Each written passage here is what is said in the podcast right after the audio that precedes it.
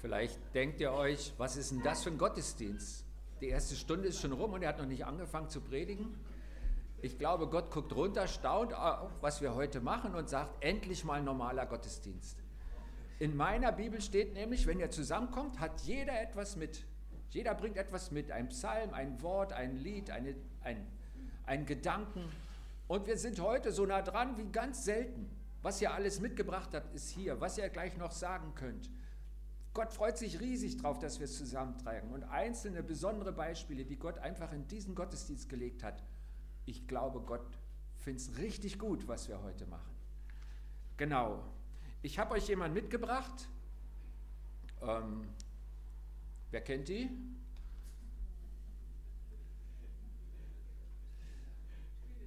Die Queen. Jawohl, das ist im, äh, meine Kinder überhaupt nicht hörschlecht. Das stimmt zwar nicht, aber mir muss man einfach laut und deutlich reden. Vielen Dank. Das ist die Queen, das ist ein Foto von ihrem Krönungsjubiläum. Die war 25 Jahre alt. Die dachte erst, ich bin so eine Anverwandte am Hof und führe ein ruhiges Leben. Und dann haben sich die Umstände in ihrer Familie geändert und sie wurde Queen. Die Queen. Mit 25.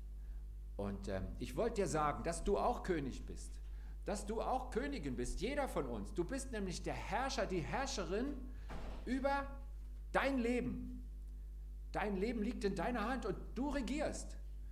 Und die Frage ist, wird es eine gute Regentschaft? Bist du an einer guten Regentschaft? Läuft das gut, was du da machst? Und ähm, vielleicht dachtest du, naja, das ist eine andere Welt, ich habe kein blaues Blut und so, so ein Ding kriege ich auch nie aufgesetzt, aber Du bist der König deines Lebens und du trägst eine Verantwortung, die ist vergleichbar. Nur der Bereich ist kleiner, es ist dein Leben. Und dann legt uns Gott noch Verantwortung drauf, je nachdem, wo er uns hinstellt, kann der Bereich auch größer werden. Aber du trägst, jeder von uns trägt Verantwortung. Und darüber ähm, können wir jetzt reden, weil es einfach gute Beispiele in der Bibel gibt, wie solche Verantwortung getragen wird. Wenn du die Herrschaft bekommst, also zum Beispiel du wirst 18, ja, das ist ja so in unserem Gesetz, jetzt, jetzt ich, ja, oder du kommst zum Glauben oder es, es gibt diesen Wendepunkt und dann ist die Frage, was machst du als erstes? Worauf baust du dein Leben, deine Regentschaft, deine Herrschaft auf? Was, was ist der Grundstein? Und ähm, ich erzähle euch jetzt von Hiskia, ähm, ich habe leider kein Foto von ihm, da gab es noch keine Fotografen. Aber der hat was gemeinsam mit der Queen, die sind beide 25 gewesen, als sie auf den Thron kam. Queen war 25, König Hiskia auch. Der war 25 und dann kam er auf den Thron. Und das war nicht so ganz easy, weil ähm, sein Vater war ein schlechter Regent. Sein Vater hat ähm, versucht, weil sie sind ein kleines Land, Juda, nicht? Und ringsherum gab es eine Großmacht im Norden und im Süden. Und er hat dann versucht, er hat dann die Schätze des Landes den, den anderen Herrschern gegeben, in der, in der Hoffnung, dass sie dann Freunde sind und einen Pakt haben und er Frieden hat. Das hat nicht geklappt, das wurde immer unruhiger. Und das Volk war unzufrieden mit ihm. Er hat auch ähm, den Glauben Israels vollkommen weggelegt und hat irgendwelchen anderen Göttern äh, gedient, hat Altäre aufgebaut und so. Und äh, das Volk war so unzufrieden, dass es ihn nicht in den Gräbern der Könige begraben hat, sondern irgendwo. Und dann kam Hiskia. Was fängt er an? Womit fängt er an? Es gibt eine Bedrohung von einem Reich aus dem Norden, das heißt Assyrien. Und äh, unten die Ägypter, genauso groß und nicht weniger gefährlich. Und dann waren sie so ein paar kleine Länder in der Mitte. Dass die Situation, das Volk ist unzufrieden, er ist jetzt der Neue, alle denken, was wird er machen? Was ist sein erster Befehl? Was ist der erste Befehl, den du tust? Womit fängst du an, wenn du in deinem Leben herrschst und aufräumst? Hiskia sagt zu den Leuten, er ruft sie zusammen am ersten Tag seiner Herrschaft, sagt, passt mal auf, räumt den Tempel auf. Mein erster Auftrag ist, ihr sollt den Tempel aufräumen. Und das macht er. Und er schickt sie los und nach zwei Wochen kommen sie wieder und sagen, melden Gehorsams, Tempel ist sauber. Da ging es nicht nur um Putzen, da ging es auch geistlich darum, dass man ähm, den Tempel wieder vor Gott sauber macht, wo Gott sagt dazu Gräuel, wo man Götter angeboten hat, die es gar nicht gibt, die keine Macht haben. Aber was an diesem heiligen Ort, wo Gott gesagt hat, da bin ich, getrieben wurde. Und das ist, glaube ich, das Schwierigere Saubermachen. Also die haben zwei Wochen gebraucht und haben gesagt, Tempel ist fertig. Dann hat er gesagt, wie spät ist denn heute? Das geht noch, lasst uns feiern. Wir feiern die Tempelarbeit. Und haben gesagt, uh, das schaffen wir nicht. Ja, und das kann da nachlesen, ist lustig. Also man muss gucken zwischen den Zeilen, dann sieht man, ähm, die waren völlig überrumpelt. Und dann haben sie die Tempeleinweihung gefeiert. Und es wurde ein richtig schönes Fest. Die Leute ringsherum aus Jerusalem sind dazugekommen. Einige hatten sich nicht geheiligt, sich nicht präpariert dafür, vor Gott zu treten. Dann haben andere geholfen. Es war ein schönes Fest. Und dann sagt er so, was machen wir denn jetzt? Er ist der neue König. Die politische Situation ist schwierig. Dann hat er gesagt, lasst uns doch Ostern feiern. Oh, ist schon zu spät. Wie werden das, wenn wir Ostern später feiern, dieses Jahr im Mai? Ihr könnt es nachlesen, ich erzähle keine Märchen. Und ähm, das hieß damals Passa, ne? das war das Passafest. Sie waren ein bisschen knapp dran, er wollte auch viele einladen. Dann haben sie beschlossen, sie feiern es einen Monat später. Und das ist das Frühjahrsfest. Sie haben es tatsächlich im Mai gefeiert statt im April. Und daran anschließend tut das Fest der ungesäuerten Brote, also noch sieben Tage feiern. Und dann er, hat er seine Leute losgeschickt, auch ins Nachbarland, ins Nordreich Israel, und hat gesagt, kommt alle, wir feiern in Jerusalem am Tempel, der Tempel ist wieder eingeweiht, lasst uns Passa feiern, lasst uns zusammen feiern. Aus dem Nordreich kamen wenige, aber insgesamt waren dann aus allen Völkern welchen da und eine riesen Menschenmenge. Und sie wollen feiern. Und wie fangen sie an? Was machen sie als erstes? Was würdet ihr so als erstes machen, wenn ihr feiert?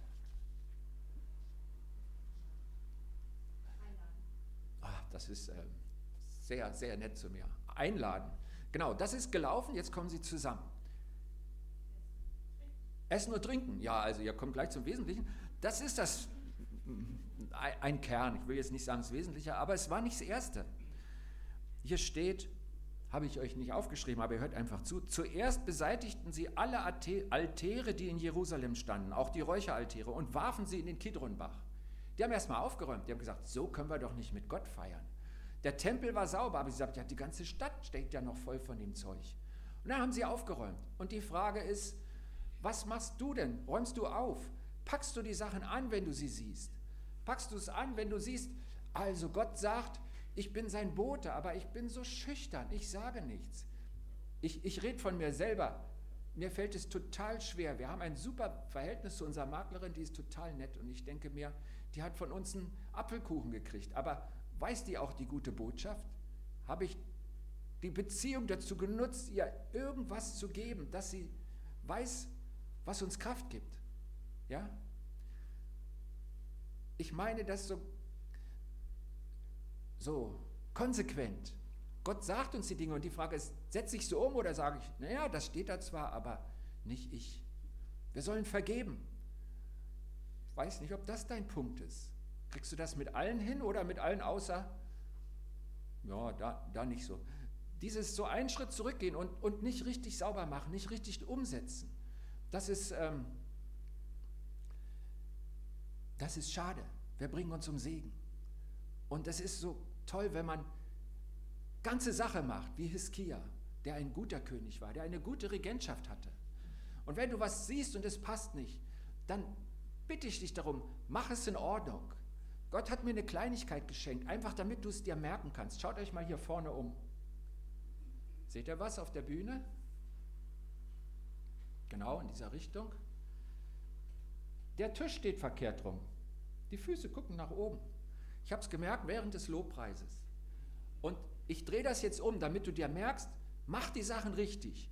Ihr hättet es nicht gesehen, es wäre gar nicht schlimm gewesen, aber damit wir es uns merken, klär die Sachen, die Gott dir zeigt.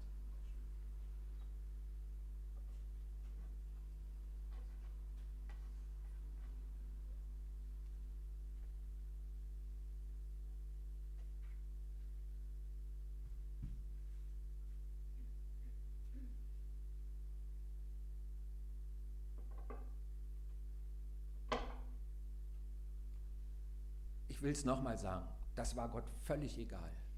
Und es ist keine Kritik am Deko-Team, die sind super. Sondern du sollst es dir merken, dass du die Sachen klärst. Ja, nehmt das mit. Zuerst warfen sie die Altäre, das, was Gott nicht gefällt, sie haben aufgeräumt. Sie warfen es in irgendeine Schlucht und dann haben sie gefeiert. Wiederentdeckung der Dankbarkeit. Was machen sie auf der Feier? Ich lese uns mal vor, wir sind ja im Kapitel 30 von 2. Chronik. Die in Jerusalem versammelten Israeliten feierten sieben Tage lang voller Freude das Fest der ungesäuerten Brote. Das ist das Fest, was an das Passafest anschließt. Tag für Tag sangen die Priester und Leviten für Gott, begleitet von den Instrumenten, die zum Lob Gottes bestimmt waren. Also jetzt sind wir an der Stelle, wo sie tatsächlich das Wichtige machen. Sie essen und trinken zusammen. Das ist hier. Und man sieht Tag für Tag, die ganze Zeit, loben sie Gott mit Singen und mit Musik. Und ich glaube, das war wirklich was Wichtiges für das Volk, weil sie eine Adresse für ihre Dankbarkeit hatten. Dass sie zusammen Gott loben, das tut ihnen gut. Das verändert ihr Herz, das stärkt die Beziehung zu Gott, dem Schöpfer, dem Lebenserhalter. Es ist gut für sie, dass sie von Herzen loben. Es ist gut für dich, wenn du von Herzen lobst. Ich erinnere mich, was mich mit am meisten beeindruckt hat, als ich als, als junger Pastor Leute besucht habe, alte Leute, dann habe ich sie gefragt, wie geht's dir? Und dann dachte ich mir selber, blöde Frage, denen geht's schlecht, mir geht's gut, ich bin gesund, die haben alles Mögliche. Und dann antworten mir diese älteren, schwachen Leute, ich bin zufrieden. Und dann denke ich mir erst, Hä? dann gucke ich sie an und denke ich, die meinen das wirklich. Weißt du, die Dankbarkeit ist so was Wertvolles und ich wünsche dir, dass du in der Dankbarkeit lebst und dass dieses Fest heute nur ein Anlass ist, es in deinem Leben umzusetzen. Und ich glaube, diesen Sinn haben solche Feste auch vor Gott, dass wir was mitnehmen können in unser Leben. Wir feiern heute Erntedank. Dank für Ernte. Ich weiß nicht, wer von euch noch erntet, das ist ja eine Minderheit und wenn, dann ist es ein Hobby, einzelner. Und wenn bei uns die Ernte ausfällt, dann kaufen wir die Lebensmittel aus Spanien oder aus Israel oder aus Polen oder irgendwoher. Ja? Also ist auch egal. Ne? Also Ernte, ich habe mein Zeug von Aldi. Also, aber wer steht auch heute hinter deiner Versorgung? Wer sorgt letztlich für dein Leben und zwar viel, viel mehr als Essen, auch für Wohnung, für Heizung, für Arbeit, für Sozialhilfe? Wer können sie uns leisten? Jemand sagte zu mir, ähm, in meinem Land, wenn ich nicht arbeite, verhungere ich. Und ich möchte auch in Deutschland nicht aus dem Sozialhilfe leben, sondern ich möchte arbeiten. Er durfte es nicht, weil er noch kein anerkannter Flüchtling war. Aber ähm, wir können uns Sozialhilfe leisten. Das ist nicht normal. Gesundheit. Ich frage dich mal, also wir sind alle hier, deswegen so ganz krank könnt ihr nicht sein, denke ich jetzt mal. Aber ähm, wer hat denn dafür gesorgt, dass Omikron viel ungefährlicher ist als die erste Corona-Variante? Warum ist denn das so, dass man jetzt sagt, ja, es ist wie eine Grippe und es geht vorbei und wenn ich es kriege, na egal. Was hatten wir für eine Angst vor der ersten Variante und es sind Leute gestorben. Also das waren doch nicht die Mediziner. Die haben doch nicht entschieden, dass Omikron A5 oder wie sie jetzt im Moment heißt, keine Ahnung, dass die nicht mehr so gefährlich ist für die allermeisten. Das waren auch nicht die Politiker. Wer steht denn hinter dem Segen, in dem du lebst jeden Tag? Wiederentdeckung der Dankbarkeit. Und mein zweiter Punkt ist Loben und Danken. Loben und Danken sind ja so Worte, die kamen auch in dem einen Lied. Wir kommen vor dich in Dankbarkeit und Lobpreis. Wir haben es gesungen. Ähm, für mich waren das so Synonyme, irgendwie dasselbe. Und gerade mit Loben, also ich weiß, dass ich meine Kinder lobe, wenn sie was gut machen, um sie zu bestärken und so, aber womit füllen wir Lob? Ich habe da gute Definitionen gefunden, die mir weiterhelfen und die, die gut sind, die uns zeigen können, worum es geht. Danken, das ist nur ein Teilaspekt von Loben. Loben, das ist das große Wort, in dem viel steckt. Zum Danken entschließe ich mich. Es kommt aus meinem Kopf, aus dem Verstand. Ich habe euch Gründe aufgezählt, warum wir danken können. Damit Sozialarbeit und Wohnen und Heizung und alles. Ne? Und dann sagt der Verstand, okay, lass uns danken. Das ist auch im Deutschen im Wort so. Danken ist äh, wortverwandt mit denken, im Englischen auch. To thank, to think. Ja, das ist eine Ebene, wie wir dazu kommen, dass wir danken. Die Gründe kommen aus dem Kopf. Und loben, loben, das geht viel tiefer. Im Loben steckt viel mehr. Und wenn du Gott lobst, da passiert was. Wir gucken wieder auf das deutsche Wort. Ich habe es euch jetzt mal mitgebracht, das Wortfeld. Das deutsche Wort loben, das ist verwandt mit Erlaubnis, okay, auch geloben, glauben, lieben, Verlobung und sogar mit Urlaub. All das steckt in Loben. Ja? All das steckt in Loben. Jetzt stell dir doch mal vor, Du lobst Gott, indem du ihm gelobst, also versprichst, vielleicht Dinge, die du ihm gerne geben möchtest, indem du glaubst, den Glauben ergreifst, so gut wie du kannst, indem du liebst, indem du dich verlobst, verbindest und indem du sagst, bei dir ist es wie Urlaub, bei dir tanke ich auf, bei dir bin ich zu Hause. Und dann schöpfst du ganz viel Kraft aus deiner Beziehung zu Gott. Du gibst Gott das Lob und du wirst ganz viel empfangen. Dazu musst du dein Herz investieren, musst du es öffnen. Bringe Gott beim Danken dein Herz, dann wirst du ihn loben. Dieses Tiefe mit ganzem Herzen, mit ganzer Seele, mit all deiner Kraft. Und er wird dich segnen. Bei Gott gibt es keine Einbahnstraße. Du wirst empfangen. Und lasst uns das heute nutzen, Erntedank tiefer nutzen, indem wir Gott loben. Wir feiern heute mit Gott. Gott liebt Feste, weil er in den Festen uns was beibringt und uns mitgibt, was wir durch den Alltag tragen dürfen. Die Menschen auf der Welt feiern überall gerne. Feiern ist cool. Aber wie feiert man mit Gott? Weißt du, wie man mit Gott feiert? Wie macht man das? Ich habe gedacht, ich erzähle euch mal was. Stell dir vor, du schmeißt eine Party und du hast auch deinen Papa eingeladen. Okay? Ähm, er ist ja eine Generation älter als du, aber du lädst ihn auch ein. So, wie wird es sein, wenn dein Papa kommt auf deine Party? Du begrüßt ihn, wahrscheinlich, oder? Du redest mit ihm und dann gehst du weiter, du feierst mit anderen. Hin und wieder schaust du, ob dein Vater noch da ist und ob er sich wohlfühlt. Und wenn nicht, gehst du hin, redest mit ihm und nimmst ihn wieder in deine Feier mit. Wird es nicht so ähnlich sein? Irgendwie so? Ja? Und ich glaube, genau so ist es mit deinem himmlischen Vater. Du lädst ihn bewusst ein. Am Anfang begrüßt du ihn. Die Menschen um Hiskia, die haben gesungen und gebetet. Ja, du begrüßt Gott ganz bewusst. Gott, du bist in der Mitte unserer Feier. Du schließt ihn ein in die Freude, lobst ihn mit Liedern und Musik. Du feierst dann mit den Menschen, die zusammen sind. Du freust dich an der Gemeinschaft, an guten Gesprächen, am Essen und Trinken, an schöner Musik. Und dann ist ja Gott in deiner Feier. Und hin und wieder guckst du hin und schaust, ob Gott noch mitfeiert, wo er sich gerade aufhält auf dem Fest. Und vielleicht siehst du, der steht bei jemandem, der abseits steht. Und weil du aufschaust und Gott suchst, kann Gott dir die Person zeigen und du gehst hin und versuchst sie in deine Party zu integrieren und Gott freut sich und feiert mit dir mit. Oder du schaust zu Gott auf und er zeigt dir, dass dein Gespräch auf deiner Feier gerade in eine Richtung geht, die Gott nicht gefällt. Zum Beispiel, ihr redet schlecht über andere. Und weil du auf Gott schaust, kann er dir das zeigen. Du kannst das Thema abwenden und sagen, lass uns nicht darüber reden, das ist jetzt kein gutes Thema. Oder du sagst direkt, ich glaube, Gott freut sich nicht über das, was wir gerade besprechen. Oder wenn das nicht gelingt, dann löst du dich aus diesem Gespräch und feierst mit anderen Worten Menschen. Und Gott ist weiter in deiner Feier. Mit Gott feiern tut gut. Das ist ein Geschenk.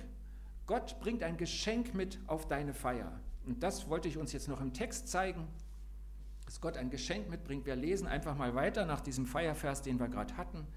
Als dann die sieben Tage des Festes zu Ende waren, an denen sie Freudenopfer brachten und den Gott ihrer Väter priesen, beschloss die ganze Versammlung noch weitere sieben Tage zu feiern. Auch diese Woche machten sie zu einem Freudenfest. Wie wäre denn das die nächsten 14 Tage? Habt ihr Zeit? Also die haben 16 Tage gefeiert, zwei Tage Passa, dann sieben Tage feste ungesäuerten Brote und nochmal sieben. Ich glaube, einer war es nur am Anfang. 15. 15 Tage feiern. Wäre das nicht cool? Also, die haben das ernst genommen mit dem Feiern und die hatten richtig Freude dran, oder? Obwohl sie jeden Tag zu Gott gesungen haben. Das war, das war eine gute Feier.